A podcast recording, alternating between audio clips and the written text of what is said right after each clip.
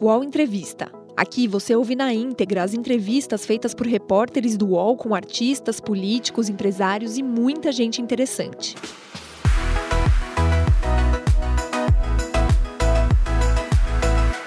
Olá, estamos aqui no estúdio UOL Folha em Brasília. Dessa vez a gente vai entrevistar o governador do Maranhão, Flávio Dino.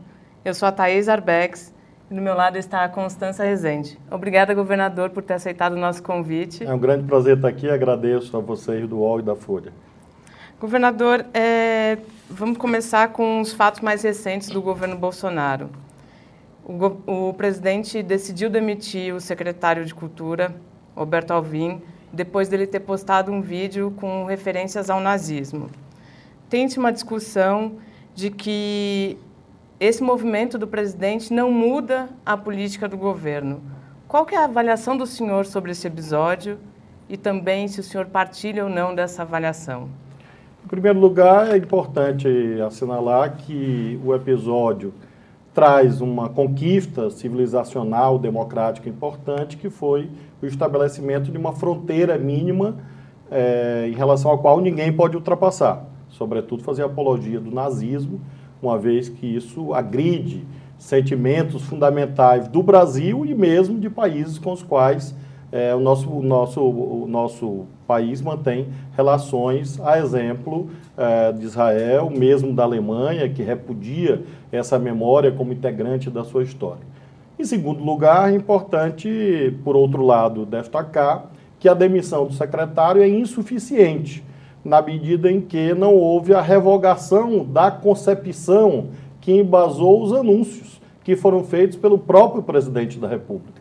Então é fundamental que, em complemento a essa necessária atitude de demissão do secretário, que fez, na prática, apologia a um dos piores momentos da história da humanidade, haja também a revisão da política cultural no sentido de que ela não seja extremista, não seja excludente, não seja ontologicamente violenta, ela seja uma política cultural compatível com os valores plasmados na Constituição, notadamente a pluralidade, ou seja, não, nós não podemos ter no Brasil dirigismo cultural.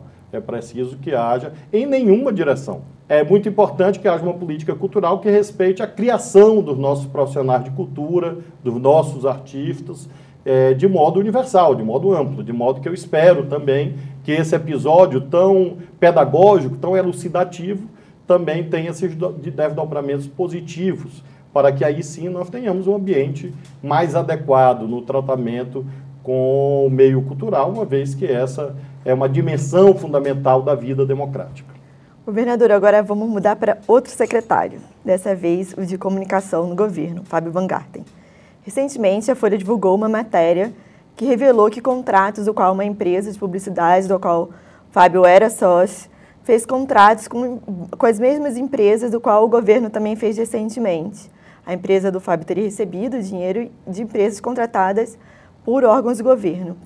E, recentemente, também o presidente falou que vai esperar ver no, até o final, ver se realmente é, teve algum problema nessa situação, para, enfim, pensar se vai exonerar ou não o secretário. Como é que você vê essa situação é, e da atitude do presidente até agora? Eu aprecio um governante que tenha prudência e cautela, reflete, porém, quando isso é necessário. Ou seja, quando as situações são muito óbvias, essa prudência, essa cautela, o aguardar para ver, na verdade, se transforma em conivência. Conivência com situações flagrantemente ilegais. Porque nós temos no Brasil não só o Código de Ética do próprio governo federal, da alta administração federal, como também leis várias, desde a lei de improbidade, a lei 8.429 de 92, até leis mais recentes que tratam do chamado conflito de interesses, é, é, na, é, leis em relação às quais essa, essa situação descrita é, na reportagem se enquadram perfeitamente. Ou, ou seja, nós temos claramente uma situação em que há uma confusão entre o papel próprio do agente público e transações no mercado. E isso não é possível porque isso distorce um dos valores da nossa Constituição, que é a chamada livre concorrência.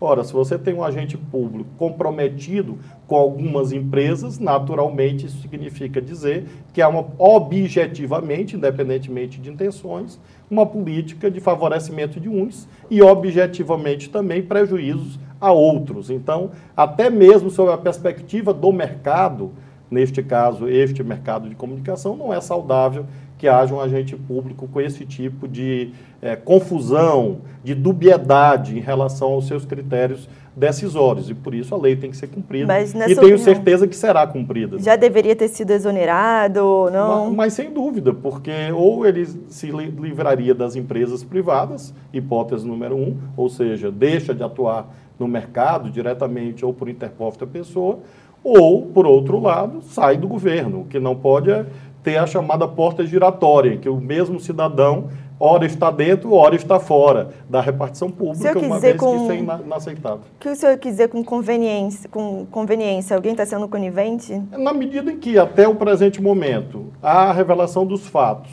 e não houve nenhuma atitude por parte de quem deveria tomar, no caso superior hierárquico, no, é, na situação concreta o presidente da República, é claro que se pode se configurar uma conivência com uma prática ilegal. Como eu não desejo isso, desejo que o superior hierárquico, no caso o presidente da República, haja. Se ele não agir, eu tenho plena convicção jurídica de que mais dia menos, mais dia, menos dia os órgãos de controle, o Tribunal de Contas da União, o Ministério Público, o Poder Judiciário, vão ser chamados a decidir e seguramente vão aplicar a lei. Não é uma questão, portanto, pessoal de simpatia ou antipatia. Sequer conheço esse senhor pessoalmente, não sei de quem se trata pessoalmente. É apenas uma análise objetiva e técnica no que se refere à aplicação da, da lei, da legalidade, que é um valor fundamental para que a gente possa manter uma civilização, um, um convívio civilizado é, entre a administração pública, na política e no mercado. São dois episódios que aconteceram praticamente simultâneos, né? É, a do secretário de comunicação e a do secretário de cultura. O secretário da cultura, ela teve um viés também ligado à religião. É, teve um apelo forte à religião e o presidente se comportou de uma outra maneira, demitindo o auxiliar faço essa introdução para te perguntar. É, a gente tem visto cada vez mais uma relação próxima da política com a religião. No governo Bolsonaro, isso tem se intensificado. Como que o senhor vê esse cenário? Quais são os perigos ou não perigos dessa mistura? A religião é algo positivo para a sociedade, é algo inerente à vida humana desde os seus primórdios. Eu, particularmente, tenho a minha crença religiosa e a pratico e a defendo. Mas, claro, que não é possível, em nome da chamada laicidade do Estado, que eu transforme a minha concepção religiosa em uma imposição para as outras pessoas. Por isso que a laicidade é uma, um, me um mecanismo de proteção da liberdade religiosa de todos os cidadãos e protege todas as igrejas é, igrejas mesmo minoritárias. Então, essa conquista que o Brasil teve há algumas décadas deve ser preservada. Estado laico não significa Estado antirreligioso, mas significa um Estado que convive de modo equânime com todas as religiões, que faz uh, ações conjuntas, apoia eventos, como nós fazemos no nosso Estado, de todas as religiões, indistintamente. O que nós estamos vendo é uma fronteira sendo ultrapassada na medida que, por parte de alguns segmentos extremistas, há uma ideia de colonização da esfera pública por concepções religi religiosas unilaterais. E isso acaba sendo antidemocrático e uma violação à liberdade religiosa. Então, nós temos que defender o direito de todas as pessoas terem a sua fé religiosa, como eu tenho a minha, todas as pessoas que estão nos assistindo têm direito a ter, mas nenhum governo tem direito nem de cessear, nem de punir ou de privilegiar determinada concepção religiosa, porque isso significa também o descumprimento da Constituição e um desrespeito às pessoas que têm outras concepções religiosas. Então, eu sou católico, mas convivo com evangélicos, por exemplo, e com outras correntes religiosas de modo equânime. Apoiamos eventos, eu compareço a eventos de várias igrejas. Esse é o certo. E é isso que nós temos que manter para manter a nação unida, porque um dos caminhos de dissolução do sentimento de nacionalidade é se nós criarmos polaridades insanáveis e uma que pode se estabelecer, que não é da tradição e da história brasileira, mas que alguns aparentemente desejam, é criar dissensões religiosas no Brasil. Isso nunca houve no nosso país, diferente de outras situações. E nós temos, portanto, que preservar a liberdade religiosa que sempre tivemos na sociedade, preservar também nas ações estatais. Governador, é, ainda nesse assunto de religião, é, a Folha também divulgou uma matéria recentemente dizendo que até 2032 o número de evangélicos vai ultrapassar o número de católicos. É, nas últimas eleições, os evangélicos é, elegeram muitas pessoas né, de partidos da direita. E há uma dificuldade da esquerda hoje em entrar nesse grupo. É, como é que o senhor vê isso? Realmente dá para conciliar a, a, o povo evangélico com o que a esquerda prega, ou o conservadorismo é, não consegue entrar? Como é que faz para a esquerda entrar e chegar a essa população que cada vez é maior? É, houve um momento da vida brasileira em que existia uma religião oficial. Havia confusão entre Estado e religião, no caso, religião católica, e, portanto, as igrejas evangélicas não eram sequer reconhecidas pelo Estado. Foi um deputado de esquerda, o, então uh, é, deputado federal do meu partido, o escritor Jorge Amado, eleito pela Bahia, um quadro muito conhecido da Bahia, da, político também em vários outros estados, que propôs a liberdade religiosa na Constituinte de 1946. Então há uma prova histórica de que a liberdade religiosa nasceu no Brasil do ponto de vista jurídico, apoiada pela esquerda. Mas recentemente nós tivemos uma série de, de momentos e me refiro, por exemplo, ao lulismo, em que segmentos de várias igrejas, inclusive evangélicas, católicas, estiveram bem próximas do campo da esquerda.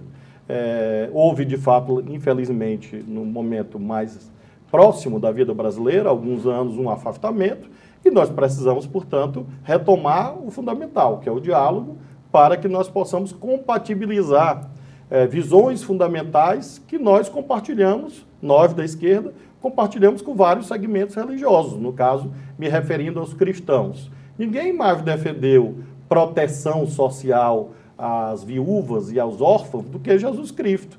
Ninguém mais se preocupou com a temática da igualdade, de garantir que os pães e os peixes fossem partilhados do que Jesus Cristo. Então, nós temos muito mais proximidade objetiva com a nossa visão de mundo, de partilha equânime da riqueza, de oportunidades com o cristianismo, do que segmentos que defendem a brutalidade, a barbárie, a venda de órgãos humanos, o nazismo, a, o assassinato de pessoas, a escravidão. Isso é anticristão. E por isso eu acho que nós temos que procurar é, retomar esse fio é, condutor que nos liga profundamente é, à construção da liberdade religiosa de várias igrejas no Brasil. Mas, Acho isso perfeitamente possível. Mas pautas como aborto e outras bandeiras que a esquerda costumam é, levantar é, é convergente com essa população evangélica? Depende de quem da esquerda. Eu, por exemplo, sou contra o aborto. Eu, particularmente, como sou contra as drogas. Então, você tem é, pessoas de, é, na esquerda com concepções diferentes. Veja, ser contra não significa defender a criminalização. Essa é a distinção fundamental. Ser contra, que eu digo, é que não é uma coisa que eu defenda, que eu acho que deva ser universalizado. Não. Do outro extremo tem a ideia de que criminaliza e prende todo mundo e vai resolver. Também sou contra isso. Então você tem dentro da esquerda política matizes também. Como você tem também segmentos religiosos que têm concepções morais distintas. Quer dizer, não há um bloco entre todos os segmentos religiosos em torno de um ideário. Então, você, como você tem nuances, você tem que procurar as convergências e não as divergências. E o principal nesse momento é a agenda social. É isso que, que é a pauta principal do Brasil. A pauta principal do Brasil hoje é emprego, a legião de pobres, de excluídos. E como você retoma o desenvolvimento com justiça social? Ora, isto eu tenho certeza, e eu compareço frequentemente a eventos religiosos e vejo que isso tem é, muita é, possibilidade de, de interseção com aquilo que a fé cristã defende, como eu particularmente defendo. Mas a esquerda consegue chegar nesse grupo? Ou o senhor acha que também tem um pouco de preconceito da esquerda com os evangélicos? Eu acho que algumas pessoas da esquerda podem ter, mas eu acho que é equivocado qualquer tipo de generalização. É, eu não vou é, afirmar que há pessoas que têm ou deixam de ter. Provavelmente, como o mundo é plural, é, pode haver essa visão equivocada de afastamento de segmentos sociais. Nós temos que ter uma perspectiva sempre inclusiva. Quem está defendendo um projeto político, um projeto nacional popular, como nós defendemos, a nossa perspectiva não é de exclusão, a não ser da meia dúzia, de 1% da população de privilegiados, daqueles que são os multibilionários que defendem os seus privilégios e são contra políticas públicas, serviços públicos e direitos para os mais pobres. Esses são aqueles com os quais é muito difícil compor, porque há de fato aí uma antinomia, uma contradição insolúvel. Em relação aos demais, é claro que é possível, e os exemplos é, a que fiz referência mostram que em vários momentos da vida brasileira esse, esse diálogo se deu e eu é, tenho certeza que ele vai ser retomado. A agora. segunda ministra mais popular do governo atualmente é a ministra Damares, que é evangélica e declarada. É, como é que o senhor vê isso? É, das pautas dela e como está tendo adesão à população? Eu acho que é normal que a população evangélica tenha suas próprias lideranças. É, isso não é ruim. É, não, ela é a segunda mais popular, no, é, segundo pesquisa do Datafolha. Um governo marcado pela impopularidade, né? Então, isso talvez não signifique muita coisa. Mas o fato de, assim, objetivamente, ela seguramente representa um segmento. E é saudável que todos os segmentos tenham as suas lideranças. O que não pode haver é beligerância, exclusão, agressão, isso que eu sou contra. Então, haver lideranças parlamentares evangélicas, qual o problema? Ministros evangélicos, qual o problema? Juízes, qual o problema? Nenhum problema. É um segmento legítimo da sociedade e que tem que ter a sua representação. Agora, dentro das regras do jogo democrático, nos marcos da constitucionalidade, da laicidade do Estado. Agora que todas as pessoas têm os seus representantes. Isso não é, é o fato de existirem líderes de vários segmentos religiosos, políticos, ideológicos, não é ruim para o Brasil. Imagina um jogo de futebol com uma torcida só, ou com só com um time. Não seria agradável. Então, nós temos uma visão democrática. Então, não é um problema o crescimento dos evangélicos. Isso é um brutal equívoco quem acha isso. Agora, claro, nós temos que sempre dialogar para que isso se dê numa moldura de uma política pactuada, de consenso, de diálogo, de respeito às regras do jogo democrático e de respeito à ideia de que governos não pertencem, quaisquer que sejam esses governos, não podem fazer proselitismo religioso. Por respeito, por, por, respeito que todos devem ter a todas as religiões. Eu sou católico, eu não ostento símbolos católicos. Por quê? Porque eu respeito todos aqueles que, do meu Estado, professam é, concepções religiosas distintas. Esse é o certo. E isso é bom para o Brasil. Governador, é, aproveitando o tema da religião, para falar agora do seu partido, o PCdoB. Tem uma, uma avaliação recorrente que foi recentemente dita pelo ex-presidente Lula e que o senhor também, alguns aliados dizem que o senhor compartilha, é de que não, é, não seria possível um integrante do Partido Comunista do Brasil ser eleito presidente da República, por também misturar com a religião, porque o comunismo não é, seria anticristão.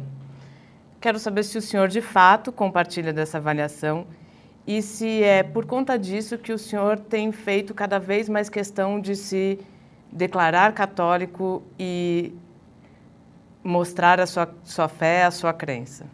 Bom, em primeiro lugar, os mesmos que diziam que eu não posso concorrer à presidência pelo PCdoB são aqueles que achavam que eu jamais seria governador do Maranhão pelo PCdoB e nós vencemos duas eleições em primeiro turno em um estado em que tive apoio de católicos, evangélicos e outras religiões. Então, está muito longe de ser uma verdade objetiva, que isso constitui um obstáculo, e eu já testei empiricamente. E temos alianças bastante amplas no, no nosso estado. O prefeito da capital, da nossa capital, o prefeito Adival, é evangélico, eleito e reeleito, com meu apoio. É, a senadora Elisiane, recentemente eleita da Assembleia de Deus, na nossa chapa. E assim como eu tenho também uma série de políticos católicos e de outras religiões que se elegeram também conosco. Então, essa amplitude nós sempre praticamos. Portanto, o fato de eu mencionar essa temática da religião não tem nada a ver com situações futuras, mas sim com uma prática concreta. Primeiro, a minha prática pessoal. É, eu tenho a formação católica de berço e a pratico desde sempre. Então, não é algo de ocasião, não é algo de agora. Eu digo sempre que eu sou um dos filhos da teologia da libertação, que foi a matriz do meu engajamento na, na política, bem jovem, nos anos 80. Então, desde então, mantenho essa relação bastante próxima e acho que isso, repito, é saudável para a sociedade e para a democracia, dentro daqueles requisitos a que fiz alusão. De modo que eu não, não, imagino que esse preconceito, que eventualmente um ou outro possa ter, seja um preconceito irremovível, até porque ele não tem base empírica. Não é verdade, nos dias de hoje, de que o PCdoB seja um partido antirreligioso. Eu não vou discutir o que no século XIX, num país X ou Y, foi feito. Não importa. O caso brasileiro, aqui e agora. Nós somos um partido que temos pluralidade é, de várias religiões. Há pessoas que têm religião, outras que não têm, e esse é o certo.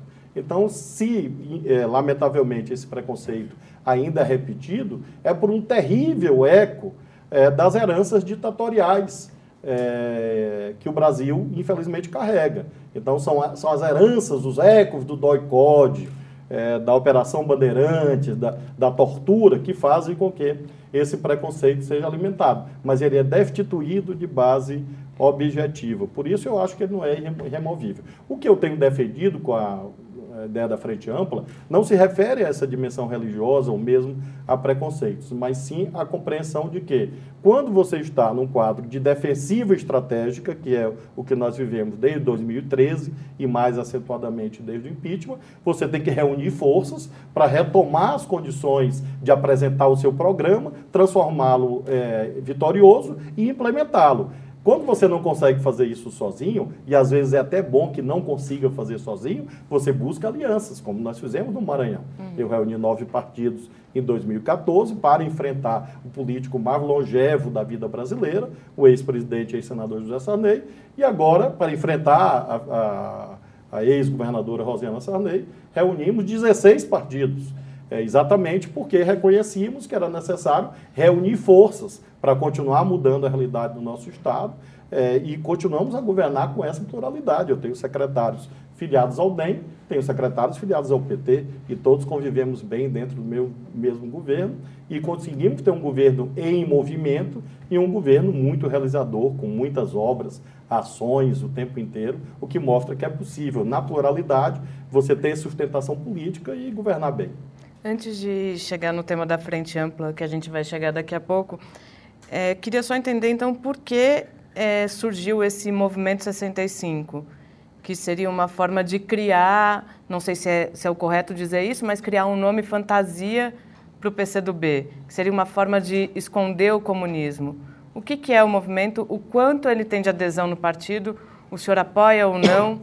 O movimento é, é faz parte de uma tática eleitoral.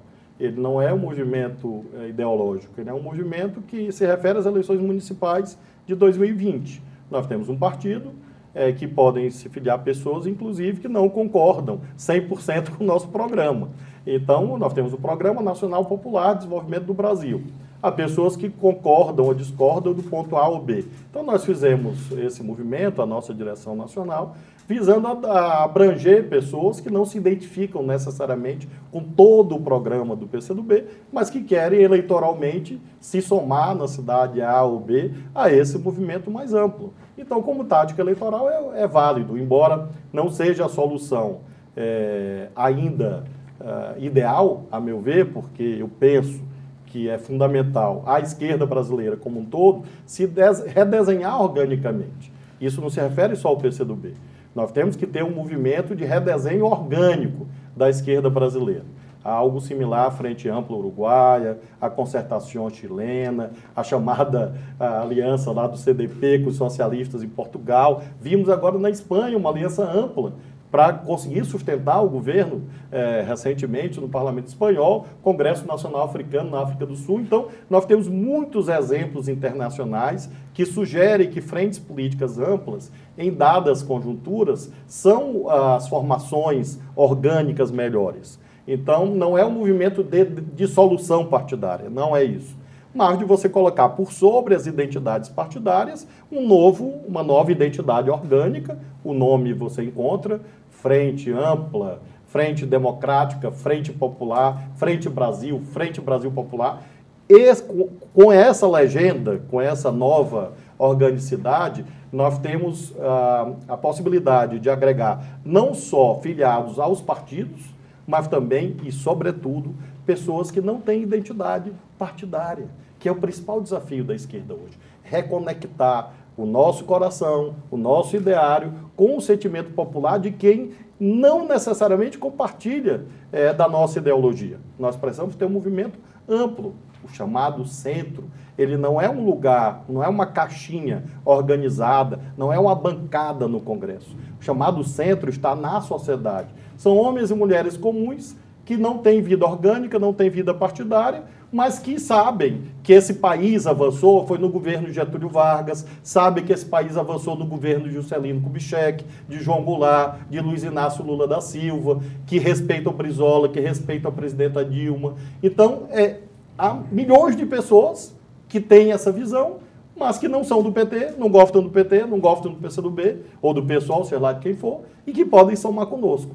Então, esse é o movimento que eu tenho defendido. Qual vai Frente ser o... orgânica, reorganização é, institucional da política visando a eleição de 2022. Qual poderia ser o papel do ex-presidente Lula nessa frente? Grande, pequeno, ele mais ajuda do que atrapalha? Como é que é essa questão? É a maior liderança popular da vida brasileira. É, você pode fazer 100 pesquisas, em 100 pesquisas dará o presidente Lula como do, do se não melhor, na visão de alguns, é, como um dos três melhores presidentes da vida brasileira. Não é pouca coisa, é muita coisa. E ele está vivo, graças a Deus. Vou encontrar com ele esses dias, como também vou encontrar com esse presidente Fernando Henrique Cardoso, que também é um político experiente de outro campo político, não é do meu campo político, hoje se situa mais no centro liberal, mas vou reunir com os dois, porque acho importante é, é, esse tipo de consulta, visando a criar um ambiente para enfrentar o extremismo de direita. Então, é claro que o meu campo político se referencia na liderança do ex-presidente Lula e por isso ele tem um papel muito grande e espero que ele faça os movimentos necessários é, e cabe a ele, mais do que a mim ou qualquer outra pessoa, cabe a ele, sem dúvida, liderar esse rearranjo de forças para que a gente ganhe a Ele que vai liderar essa frente? Se Deus quiser, eu sou um homem de muita fé, rezo todo dia. E o senhor entraria numa chapa uh, do PT com Lula ou com Haddad em 2022? 2022, em relação à chapa, é, depende desse movimento. Ou seja, só haverá uma chapa unificada se a gente construir a unidade desde já é, de outra forma. Não pode ser um processo atropelado em 22. É, eu coloco como premissa, como pré-condição. Nós temos que, agora em 2020, nas eleições municipais, atuar juntos no maior número de cidades quanto possível, ou em primeiro ou em segundo turno. Isso eu me refiro ao campo da esquerda, mas também a vertente liberal social-democrata da vida brasileira, ou seja, em segundos turnos nós queremos o apoio do centro, como no segundo turno nós temos que muitas cidades, se ficarmos fora do segundo turno, apoiar candidatos do, do social-democratas, liberais do chamado centro. Mas o senhor claro. entraria na chapa? Hã? O senhor entraria na chapa Mas eu não fui candidato? Nem convidado. eu acho que há tempo para tudo. É, eu acho que isso está muito longe e acho que nós temos que percorrer um caminho para chegar lá, até lá para discutir chapa. Porque discutir chapa eu acho desrespeitoso, porque significa você estabelecer uma espécie de, é, de linha de chegada antes mesmo da partida. Eu acho que você acaba excluindo pessoas. Então não é hora de discutir chapa, é hora de discutir a configuração, o programa e conseguir fazer com que a esquerda retome a iniciativa na sociedade obter vitórias eleitorais, estabelecer fronteiras a esse extremismo destruidor, não só no que se refere à questão é, ideológica, cultural, mas também na vida concreta do povo. É, nunca tivemos na vida brasileira um período de tanto retrocesso em direitos, nem na ditadura militar. Veja, como é difícil eu dizer isso, mas, porque eu sou, obviamente, visceralmente crítico da ditadura militar por tudo que ela representou de negativo no Brasil. Mas é uma, um ato de verdade histórica. Nem na ditadura militar houve tanta ousadia de destruição dos direitos dos mais pobres como nós estamos vendo agora. Então nós temos que conter isto. E para conter isto não vai ser a esquerda sozinha, não vai ser o PT sozinho, não vou ser eu sozinho, ou qualquer outra liderança. Ninguém tem força hoje para conter, porque essa avalanche está aí. Não é só o filme absurdo do o nazismo. O antipetismo não foi uma das, uma das causas disso? O antipetismo foi funcional, é, foi um caminho, um atalho que foi alimentado por aqueles que não conseguiam vencer a eleição. Então, na verdade, o, o antipetismo existe? Existe, claro. Mas ele foi apropriado, ele foi utilizado como instrumento de atalho para chegar ao poder. Mas ainda está é vivo, está muito vivo, até pelos problemas que o Lula enfrentou, de ser preso. Há, há um filósofo pré-socrático chamado Heráclito que diz que a única lei imutável da sociedade é a lei da eterna mudança. Ou seja, o que é hoje não será amanhã. Então, é, como isso não é imutável. Essa é uma foto muito forte, 2018, perdemos a eleição. Muito bem. Hoje nós já temos outra conjuntura. Você viu recentemente, todos nós vimos, os internautas viram, pesquisas agora, recente, mostrando que o ex-presidente Lula teria todas as condições de ganhar uma eleição se disputasse hoje contra qualquer candidato, qualquer um. E ele muito bem avaliado como a primeira ou segunda personalidade mais popular do Brasil hoje. Isso mostra que nós temos caminhos de retomada e a gente não deve ficar preso, congelado nas nossas análises a um certo momento, até porque nós vamos completar agora em 2020 é, quatro anos fora do governo. Vamos lembrar disso. A esquerda vai ficar quatro anos fora do governo, juntando o Temer e o Bolsonaro, que são a mesma coisa. Aliás, o Temer diz isso o tempo inteiro, que a agenda econômica do Bolsonaro é a dele. Então, o Temer e o Bolsonaro são uma coisa só na visão econômica. Então, aí é quatro anos. Daqui a pouco a sociedade vai ver que os seus problemas, as suas agruras, não se referem a, aos desacertos é, que infelizmente ocorreram no passado, de Dilma, de Lula, ou de quem quer que seja. Porque quatro anos já dá tempo de você corrigir a política econômica. É claro que não dá tempo de corrigir todos os problemas do Brasil. Não seria eu a irresponsavelmente cobrar isso. Mas pelo menos você tem uma política do caminho certo. E a política hoje está no caminho errado um caminho antinacional, um caminho recessivo, um caminho de negação de oportunidades, de retrocesso social e de direitos. E isso você tem que corrigir. Agora, é, em algum momento, mesmo aqueles que dizem, ah, eu odeio o PT, vão considerar que, é, depois de quatro anos, infelizmente, esse caminho mostrou que não é, esse caminho atual mostrou que não é capaz de levar o Brasil para onde nós queremos. Governador, o senhor falou aqui da avalanche e desse diálogo com partidos até de centro para superar o que o senhor, volta a dizer, chamou de avalanche. Mas não me parece ser um, uma, uma ideia que tem coesão, que tem aceitação na esquerda. O próprio ex-presidente Lula é, fez críticas ao apresentador Luciano Huck e logo depois que o senhor teve o um encontro com o apresentador, o senhor foi muito criticado nas redes por parte da esquerda, principalmente por integrantes do PT. O senhor acredita sinceramente que é possível essa frente sair do papel? Claro que eu acredito, porque é, ela já saiu do papel em outros momentos. Se você olhar a vida brasileira, é, mesmo me referindo ao PT, quando nós fizemos a transição da ditadura para a democracia, a campanha da anistia, estavam lá empresários, militantes do Centro Democrático, aqueles que hoje são do PSDB, por exemplo, são do PMDB, muitos, estavam conosco. No palanque das diretas não estavam para garantir os direitos sociais do artigo 7 da Constituição, na Constituinte, eles não estavam juntos conosco? Estavam. No, no, em 1989, no palanque do segundo turno, Lula contra Collor. Não, não, Mário Covas não estava lá? Estava. Luiz Guimarães estava. Então, todos os momentos em que o Brasil avançou foram momentos em que havia essa unidade mais ampla. Podia me referir a eleições em São Paulo. O PT apoiou Mário Covas, o PSDB apoiou o PT em eleições, em segundos turnos, é verdade, mas apoiou. Então eu acredito que não há nenhuma, nenhum muro que deva ser visto como intransponível. Agora, é preciso que as pessoas queiram, e eu, particularmente, Thaís, não tenho medo de, de crítica.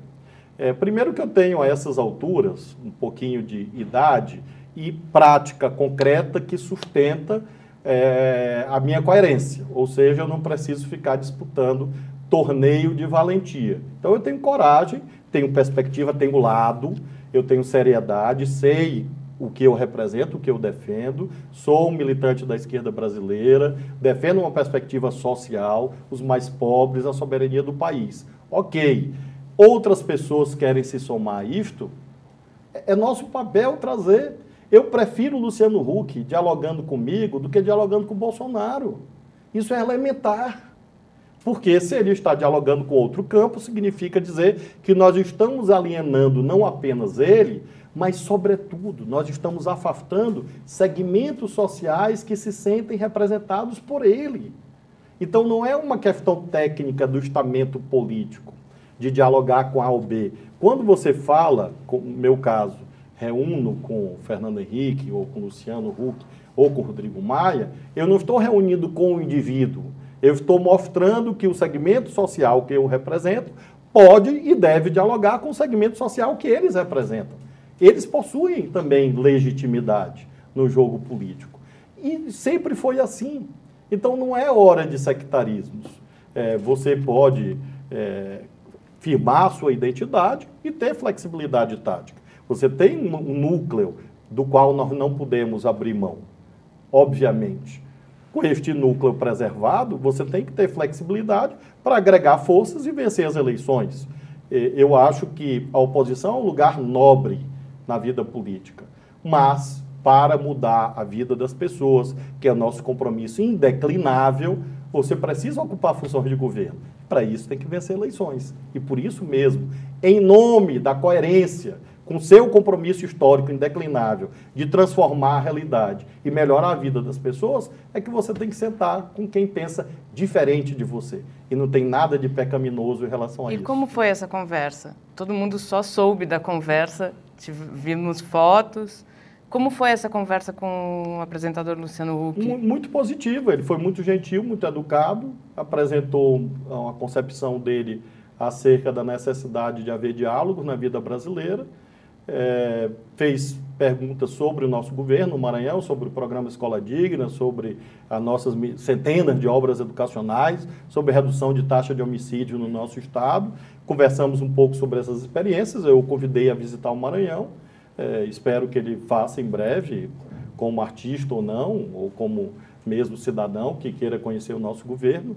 Então foi uma, uma conversa é, cordial, acerca é, do Brasil. Não houve debate 2022, não, nós vamos por aqui, simplesmente porque não tem sentido prático. Nós temos uma estrada muito longa até lá. Agora, eu, como militante da esquerda brasileira, eu desejo que se nós estivermos no segundo turno, nós tenhamos apoio de um monte de gente que pensa diferente. O senhor entraria numa chapa com o Luciano Huck? Isso dependeria, na verdade, do arranjo político que estaria junto com ele ou com qualquer outro personagem. Ou seja, sozinho eu não faço nenhum tipo de aliança. Eu integro um partido político, eu integro o PCdoB. Então eu não faço movimentos individuais em nome próprio. Eu não comporia chapa com A, B ou C, nem com amigos meus, como Mas Haddad. então o senhor não está descartando uma chapa com ele. Mas eu não posso descartar, primeiro, que seria mal educado, seria desrespeitoso, seria grosseiro da minha parte. Em segundo lugar, porque eu não sei exatamente para onde o conjunto de forças da esquerda vai caminhar. Você acha que o que o é. Huck pensa, as pessoas do qual ele se encontra, é, é muito divergente do que a esquerda pensa ou daria para unir essas duas coisas numa chapa? Certamente é bastante divergente do que nós pensamos. O, o, o Luciano Huck não é militante da esquerda brasileira. Ele é do campo liberal. As pessoas com as quais ele dialoga são pessoas do campo liberal, são pessoas diferentes, têm outras visão é, em relação aos problemas econômicos do Brasil. É, agora, isso exclui o diálogo, exclui a possibilidade de um segundo turno, um apoiar o outro, é, porque segundo turno você escolhe aquele que está mais próximo da sua concepção, não quem está igual à sua concepção. É, isso no Brasil inteiro sempre foi assim, aliás. Eu mencionei vários segundos turnos aqui. Então, esse é o sentido do diálogo. É, e eu acho que esse diálogo deve se manter. Eu vou encontrar com ele várias vezes. O senhor acha que se o senhor estiver unido com Lula numa chapa, é, o Huck, as pessoas que apoiam o Huck, apoiariam ou o Lula seria uma dificuldade, já que é recíproco ali a, a, o clima entre os dois? Eu espero que esse clima melhore é, de um modo geral entre a esquerda e o chamado centro, os liberais. Os liberais se você pegar a origem filosófica do liberalismo, do liberalismo político, tem mais proximidade conosco do que com essa extrema-direita. Ah, é? Mas, claro, o liberalismo político está na origem, por exemplo, das cartas de hum. direitos. Se você pegar a Revolução Francesa, as declarações de direitos humanos são conquistas liberais. Separação de poderes, democracia, controle social, são valores do liberalismo político. Nós temos distinção muito nítida em relação ao extremismo liberal no plano econômico, mas liberalismo político, você pega uma série de personagens da vida brasileira, você está Tancredo Neves, um liberal. E qual o problema de a esquerda ter apoiado o Tancredo? Senhor Como em larga medida apoiou Ulisses Guimarães, um liberal. E nós não caminhamos conosco, e a Constituição brasileira é exemplar, graças à condição do Ulisses. Então, às vezes, a gente fica preso a rótulos e esquece o conteúdo. E nós temos que olhar o conteúdo. E no conteúdo, é claro que eu vejo uma ameaça. Minha gente, o Brasil vive é, uma conjuntura de trevas. Nós temos uma ameaça objetiva à vida democrática, a dissolução da nação. O nazismo aí está entronizado como política de Estado daqui da colar. Este vídeo desse secretário não é algo isolado. Então é preciso ter responsabilidade. Eu tenho responsabilidade com o Brasil. E por isso mesmo eu não fico olhando preconceitos e rótulos, porque eu sei o tamanho dessa ameaça. Todos os democratas do, democratas do Brasil têm a obrigação de saber o risco que é a ameaça nazista. Porque às vezes a gente ri um pouco, é, e é uma característica positiva, o riso, dizia Aristóteles, tem um lugar também é, na construção dos discursos, o riso, às vezes a gente acha engraçado, mas o Hitler, no início, também era minimizado é, como algo anedótico. E virou o que virou. Então é preciso ter muito cuidado. Governador, por isso eu faço esses movimentos. A esquerda hoje vive numa bolha e o senhor é o nome que dizem que vai furar a bolha da esquerda. Ah. O senhor acredita nisso? O senhor é o nome que vai furar a bolha da esquerda? Eu não acho que é, é, exista propriamente essa bolha como algo é, objetivo. Há pessoas que defendem a bolha, concordo. Mas há muitas pessoas que compartilham da minha visão. Eu convivo com governadores deste país.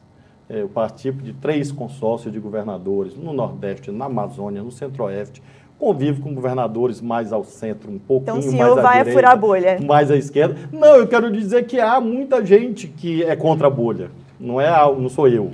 Se fosse só eu, estava errado.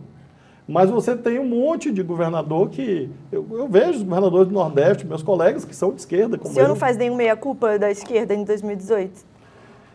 Particularmente, assim, no, no, no, que me cabia, que era a eleição no, no Maranhão, eu fiz uma aliança bastante ampla, esse era o certo.